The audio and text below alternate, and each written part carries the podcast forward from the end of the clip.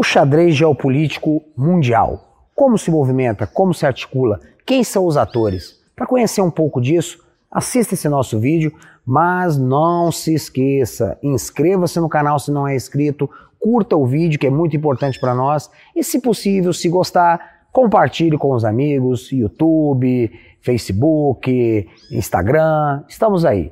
Não deixe de assistir, Convergência S está só começando.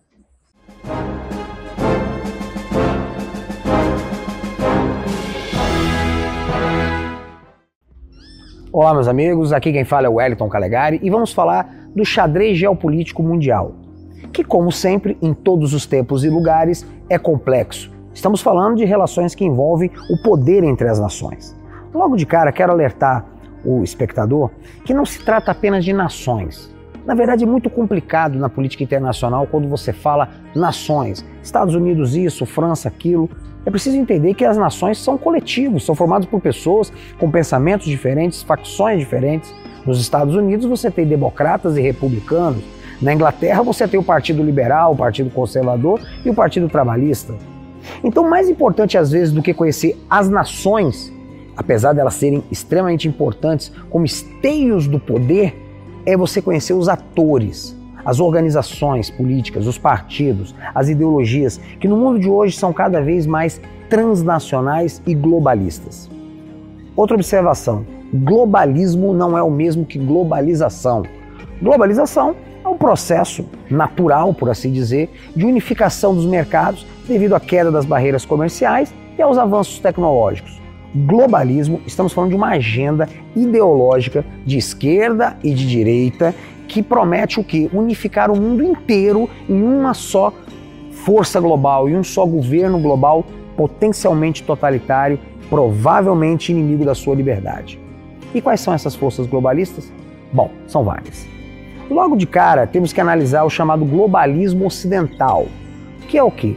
É a união de megacapitalistas como George Soros, uh, Fundação Bilderberg, é, Grupo Ford, grandes organizações Open Society, que é do George Soros, com organismos políticos, tais como FMI, Banco Mundial, a própria ONU, a União Europeia.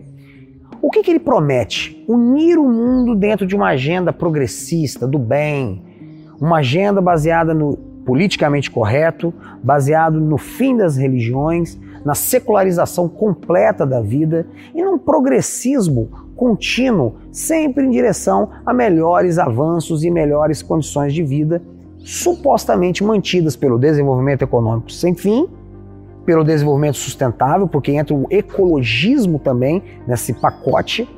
E esse globalismo ocidental ele se tornou muito forte, especialmente a partir dos anos 80, com o fim da União Soviética e, segundo alguns, como Fukuyama, o fim da história. O globalismo ocidental ele tem esse sonho de um mundo inteiro unido e agora, através do Grand Reset, que seria o quê?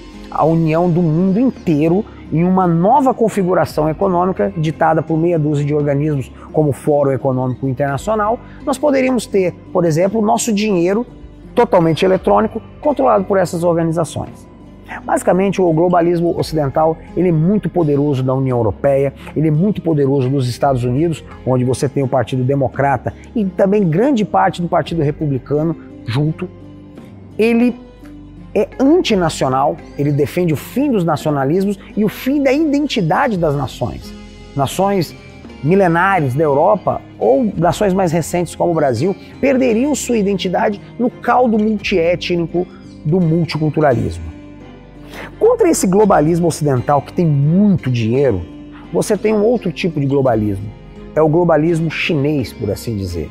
Não é segredo para ninguém que a China está se transformando cada vez mais em uma superpotência global. Mas falar de China é complicado. É o quê? 1 bilhão e 400 milhões de pessoas? Não. São meia dúzia de velhos do Partido Comunista Chinês, reunidos no Politburo do partido. É o grupo de militares, membros do serviço secreto e do partido chinês que controlam uma potência cada vez mais poderosa, uma potência que foi alimentada por décadas por pesados investimentos econômicos do Ocidente e que cada vez mais tem um exército, marinha e forças militares de nível internacional e mundial. Qual é o grande desejo da China? Domínio também. A China vem cada vez mais expandindo-se, tanto economicamente como militarmente, em direção ao Mar do Sul da China, em direção aos países mais frágeis da África e em direção até mesmo à América Latina. O seu maior objetivo é controlar as grandes rotas fornecedoras de matéria-prima, combustíveis, para alimentar a sua população, ao mesmo tempo em que permite ao seu governo, ao seu partido, controlar governos mundo afora. Só para vocês terem uma ideia, dentro da própria União Europeia, no quintal dos globalistas ocidentais, hoje os chineses têm uma grande força. O porto de Pireu, na Grécia, pertence a capitalistas chineses ligados ao Partido Comunista. Portugal hoje está endividado acima de tudo com a China. E você já vê esses dois países, Grécia e Portugal, patrocinando interesses chineses em votações dentro da União Europeia. Para você ver o tamanho da ameaça. A Rússia é uma grande potência que, em geral, é aliada da China, até porque os dois têm um passado comunista em comum. Também tem em comum a rivalidade com os Estados Unidos. Mas não se enganem, Putin, que é um grande estrategista que vamos falar daqui a pouco, sabe que em algumas coisas os interesses russos também são ameaçados pelos chineses, inclusive em questões fronteiriças. O terceiro globalismo que vale a pena salientar, que ameaça, por assim dizer, a liberdade mundial, é o califado islâmico. O que é o califado islâmico? O califado islâmico nada mais é do que o projeto de um grande domínio mundial na mão dos mulás, dos ulemás, dos sábios do islamismo e dos cheques árabes. Esse projeto nunca deixou de existir desde que o profeta Maomé trouxe o Corão para a Península Árabe no século VII. Desde então, a história do islamismo tem sido uma história de expansão da fé e da espada. Formaram um gigantesco império com vários estados e deram origem a outros impérios, como o Império Persa Sassânida, Cefávida e o Império Otomano. Durante muito tempo, pareceu que os árabes e os muçulmanos em geral estavam enfraquecidos pelo capitalismo ocidental, pelo colonialismo, mas veio a descoberta do petróleo. Com os petrodólares, o mundo islâmico se viu injetado de uma quantidade colossal de recursos. E esses recursos colocados nas mãos de poucas famílias, de sheiks árabes, de emires árabes, Arábia Saudita, Emirados Árabes Unidos, vem sendo usado cada vez mais para comprar apoio político, militar em nível internacional. Hoje a Arábia Saudita, sem dúvida alguma, o grande centro do califado islâmico, é uma das nações mais ricas e poderosas do mundo. É a líder da OPEP, portanto, a Organização dos Países Exportadores Mundiais de Petróleo. E dessa forma manipula os preços internacionais desse que ainda é o combustível que alimenta o mundo. A Arábia Saudita também é financiadora de grupos jihadistas e radicais islâmicos no mundo inteiro. Mas a maior arma do califado por incrível que pareça, ainda não é o, petrodólar, não é o petróleo, é a demografia. Cresce cada vez mais o número de muçulmanos na periferia de vários países e dentro do próprio coração da Europa. Estudos indicam que até 2050, 2060, algumas nações importantes da Europa serão majoritariamente islâmicas. Talvez a Europa seja tomada pelo globalismo islâmico muito antes do que pelo globalismo ocidental que já a domina. Bom, dito isso, então, peraí, galera, existem então três grandes forças combatendo o mundo? Não, são as três principais.